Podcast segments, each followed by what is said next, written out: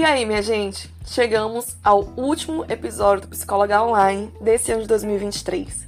Eu sou Lúcia Fernanda, criadora desse podcast, psicóloga clínica, especialista em terapia cognitiva comportamental, e eu estou concluindo esse ano com novos passos em andamento. Imagino que você por aí também já está fazendo esse movimento para 2024. Eu estou realmente disposta porque vem por aí e animada, mas me capacitando também é, nesse último período, eu já compartilhei um pouco com vocês, para adentrar esse novo universo da psicologia, que é a ciência aplicada ao autismo. Nesse próximo ano, eu quero contar com você nesse novo tempo, quero contar com você nessas novas direções. E eu tenho tirado um tempo mais off para buscar realmente quais são as direções claras para esse novo tempo. Para quem não sabe, eu sou de São Luís do Maranhão, por aqui, ainda que chova, a gente sempre tá com aquela sensação térmica de que tá o tempo meio abafado, às vezes tá muito quente. E ainda que chova, a gente fica não refresca, né?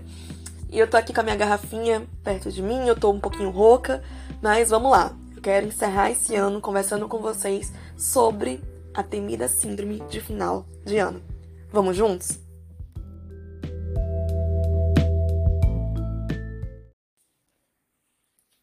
Esse apelido carinhoso, a síndrome de final de ano, é essa etapa que todos nós estamos passando, em diferentes níveis e talvez em diferentes frequências, mas estamos passando.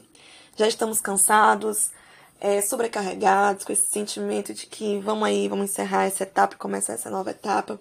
E essa onda de emoções que nós experimentamos no final de ano, ela chega com esse movimento de estou encerrando um ciclo que precisa ser fechado de maneira bem fechada Estou iniciando um novo ciclo, que eu não sei o que, que vem pela frente, mas eu estou aqui fazendo alguns movimentos em direção a isso.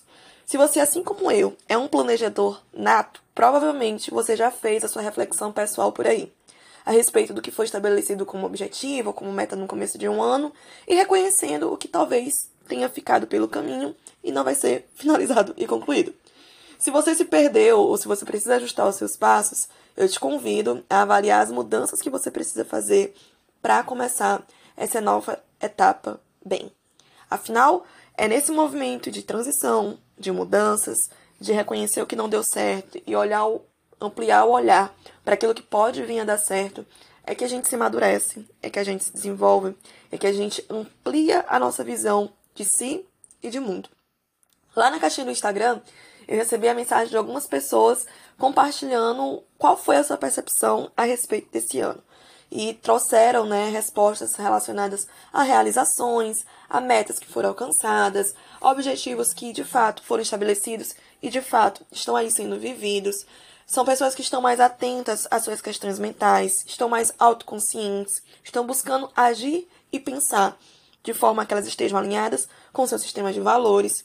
Enfim, tem gente aí amadurecendo e crescendo.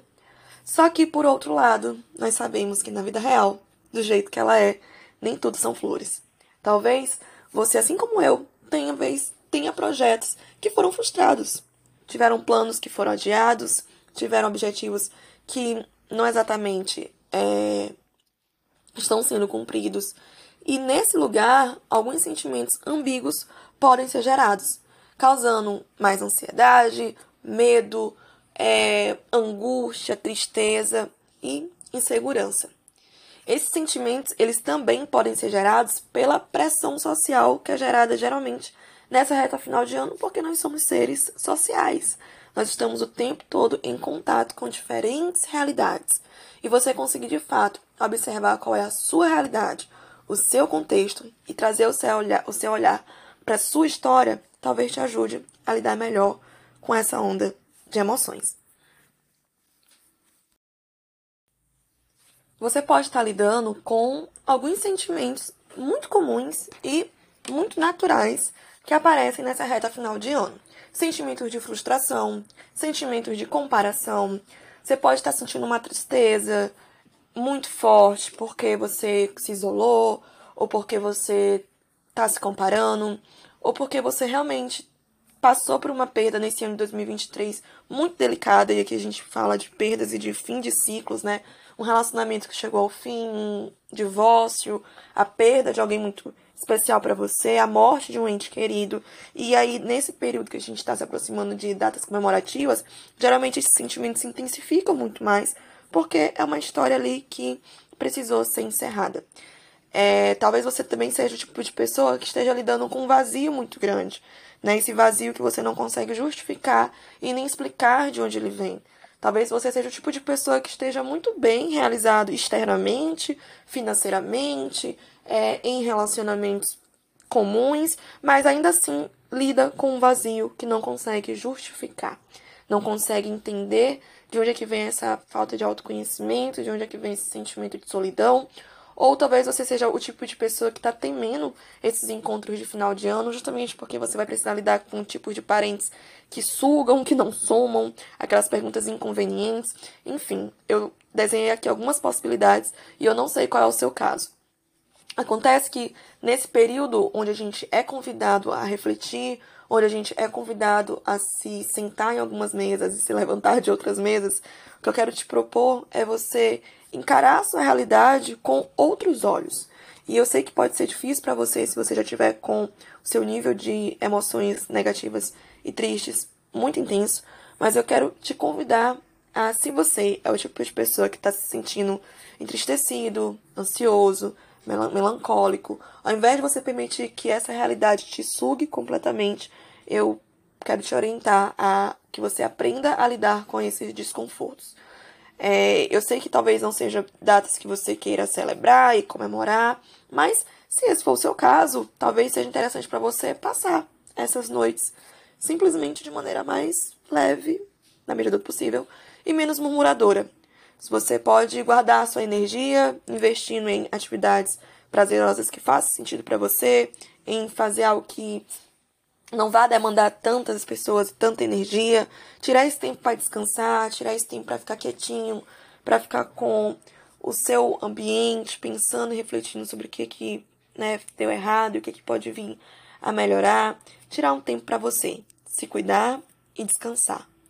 Ao invés de se cobrar de ter que estar em ambientes, ou se cobrar e se obrigar a ter que falar com pessoas, depois ficar murmurando, brigando, criticando Talvez faça sentido para você tirar um tempo e uma noite para você passar simplesmente por essas datas comemorativas. O fato é que a gente também pode olhar para toda essa realidade que eu estou compartilhando com vocês e aprimorar a nossa visão, analisando os seus passos. Ao invés de você focar nas frustrações e ficar aí ruminando e murmurando e reclamando ou se sentindo paralisado diante daquilo que você não alcançou, você pode usar essa mesma experiência para autoconhecimento e amadurecimento. Vou te dar aqui algumas perguntas para você repensar. Por que, que você sobreviveu a essa experiência ruim?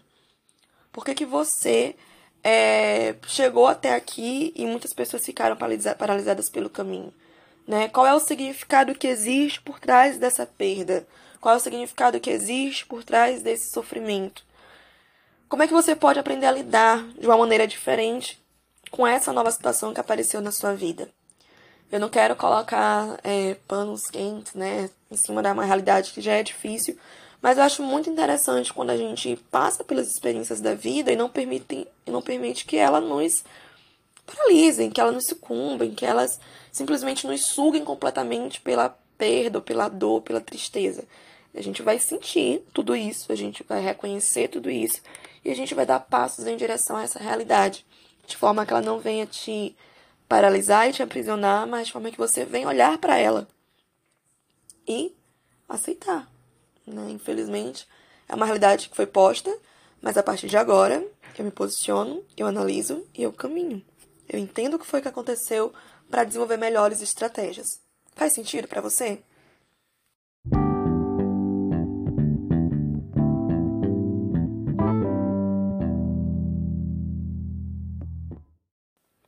e algumas estratégias práticas para você levar aí para sua rotina, para sua vida, enquanto você me ouve, enquanto você está pensando e refletindo sobre o que a gente está conversando, é lembrar que nem tudo está perdido. Um novo ano ele vai se iniciar daqui a poucas semanas.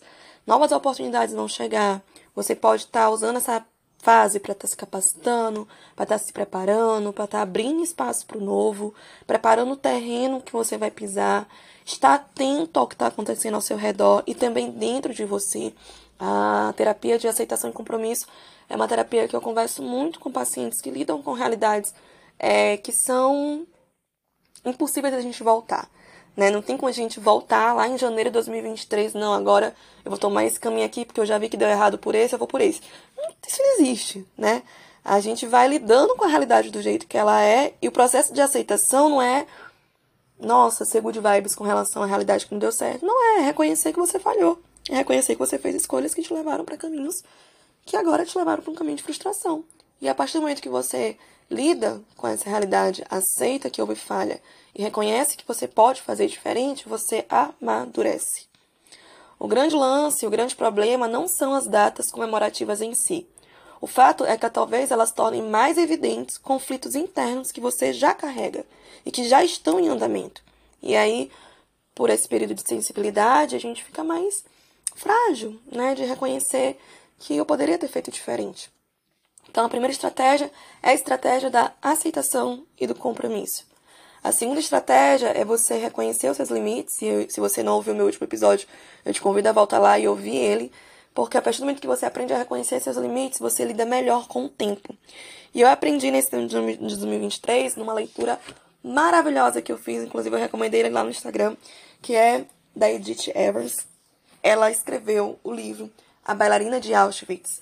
E ela vai compartilhar a respeito de como é que a gente é, lida melhor com o tempo quando a gente reconhece como a gente lida com ele. Eu vou ler para vocês um trechinho aqui. Ele diz assim: O tempo não cura. É o que você faz com o tempo que cura. A cura é possível quando decidimos assumir as responsabilidades, quando decidimos correr os riscos e, por fim, quando decidimos nos libertar das preocupações, tirar a mente do passado e do sofrimento. E trazendo aqui um pouquinho de contexto, se você nunca leu esse livro da bailarina de Auschwitz, a história da Edith Evans é de uma ex-prisioneira de um campo de judeus.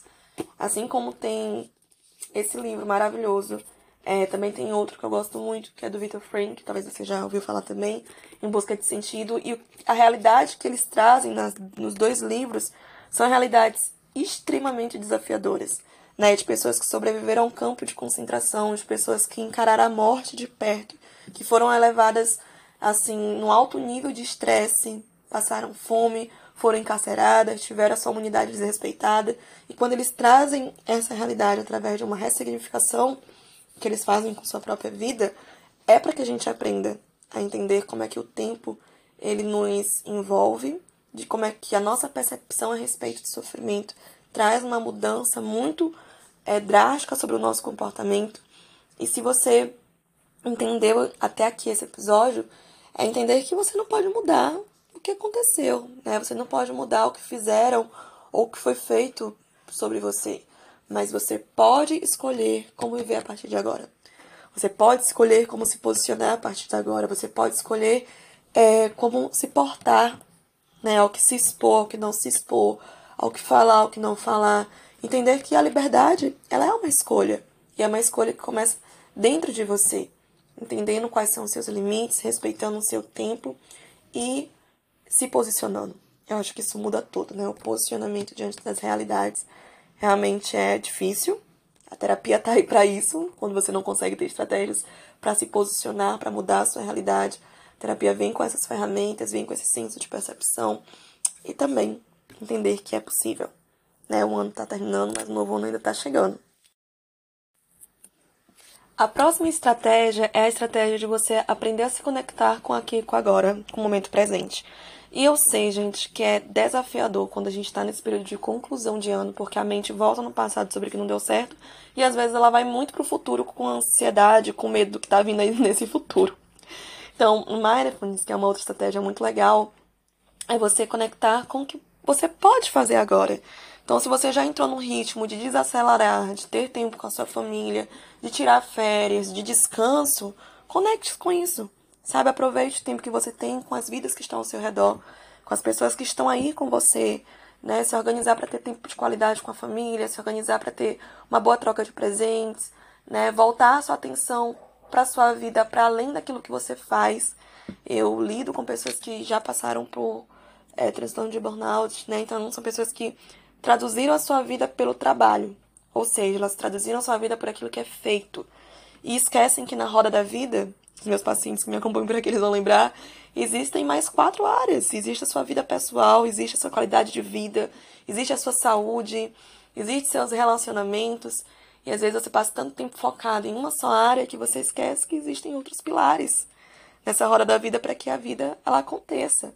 Então, se conectar com o seu momento presente é se conectar com você, com o seu ser, para além daquilo que você faz, mas aquilo que te conecta com quem você é, com o que faz de você você. Praticar o autocuidado com a sua realidade, é, cuidar da sua saúde mental, cuidar da sua saúde física, cuidar da sua alimentação, dos seus relacionamentos, tentar não desgastar tanto tempo com o que vem pela frente e virar, é, se permitir entrar em gatilho de ansiedade, mas se conectar com o que faz de você você. Talvez com a sua história, com a sua família, com a sua casinha, com o seu cantinho, com os seus hobbies. É, lidar com o desconhecido pode ser muitas vezes amen, amen, amedrontador. Eu não sei se essa palavra está correta. Pode causar muito temor. E talvez olhar para o desconhecido com um olhar de criança, com um olhar curioso, sabe? O que, que tem por ali? Talvez também seja uma estratégia legal de você tor tornar o seu olhar mais sensível para a realidade, à medida que você conecta com aqui e com agora. Essas são as estratégias que eu separei para conversar com vocês nessa reta final de ano. Primeira estratégia, estratégia da aceitação e do compromisso. Segunda estratégia, você respeitar os seus limites e lidar melhor com o seu tempo. E terceira estratégia é o mindfulness.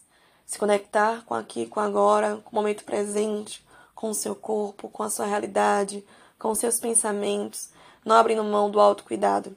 Essa aqui com certeza também foi uma das lições mais poderosas desse ano de 2023 para mim, pessoalmente falando. Saber que a vida ela tá acontecendo para além daquilo que eu faço. Eu amo fazer o que eu faço, eu amo me conectar com vocês. Eu sou muito feliz pela forma como Psicóloga Online se desenvolveu por todo o Brasil nesse ano de 2023, mas é, existe uma realidade off aqui que também faz parte de quem eu sou e que eu espero trazer mais para vocês nesse novo tempo. Muito obrigada pela sua audiência, muito obrigada por ter ficado comigo até aqui, até o último episódio. Agradeço a cada um que se mantém firme aqui é, através do Psicóloga Online e eu te convido a repensar no seu ano, entendendo que não pode terminar de qualquer jeito, não deve terminar de qualquer jeito que essa síndrome de medo de final de ano ela pode ser encarada de maneira mais aberta, de maneira mais leve, de maneira mais madura e aí tornar essa cultura de saúde mental mais prática também na sua vida. Muito obrigada, beijo e eu te espero em 2024. Vamos lá!